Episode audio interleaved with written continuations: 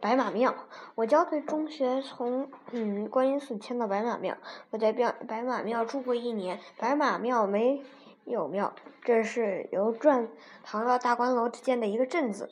我们住的房子形状很特别，像是卡通电影上画的房子。我们就叫它卡通房子。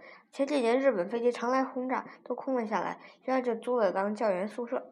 这些房子的设计都有点别出心裁，所以我们住的卡通房子最显眼，老远就看得见。卡通房子门前有一条土路，通到马路，三面都是农田，不挨人家。嗯，我上课之余，除了在屋里看看书，常常伏在窗台上看农民种田，看插秧，看两人用一个壶斗。湖水，嗯，看一个十五六岁的孩子用一个长柄的锄头挖地，这个孩子挖几处，他就要停一停，唱一句歌他歌有音无字，只有一句，但是很好听。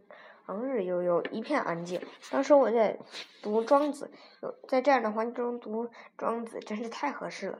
这样不挨人家的独立家务有一点不好，就是招小偷。从小偷偷光顾个一次，发觉之后，几位教员拿了棍棒到处搜索，闹了一阵无所得。我曾经有一次到城里看电影，晚上回来，快到快到大门时，从路旁沟里窜出一条黑影跑了，是一个伺机翻墙行窃的小偷。小偷不少，教学导主任老杨曾当美军议员，穿一条美军将军嗯的磨料裤子，晚上睡觉盖在被窝上压脚。那天小偷，那那小偷他醒来，你看电灯看，嗯看，嗯将军裤子没了，翻了个身，接茬睡他的觉。我们那时都是这样，得失无所谓。而可是这无一不多，只要不是真的赤条条来去去，无牵牵挂，怎么着也能混得过去。这个老兄从美军复员得到一笔复员费，崭新的票子放在夹克，嗯嗯上衣口袋里，打了一夜扑克，几乎全部输光。嗯嗯，学校的教员有的住在校内住也。也有住在城里，到这里来兼课的，坐马车来很方便。朱德熙又一次下了马车，被马咬了一口，咬在胸脯上，胸上落嗯马的牙印，衣服却没有破。镇上有一个卖油盐酱醋香烟火柴的杂货铺，一家猪肉案子，还有一个做饵块的作坊。我去看过工人做饵块。一枕小枕头大的那么一坨，不知怎么就能蒸熟。饵块做作坊门前有一道砖墙，哦，可以通到河南边。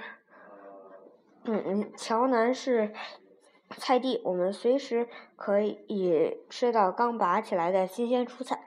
临河有一家茶馆，茶客不少，靠窗而坐，可以看见河里的船，船上的人。风景很好。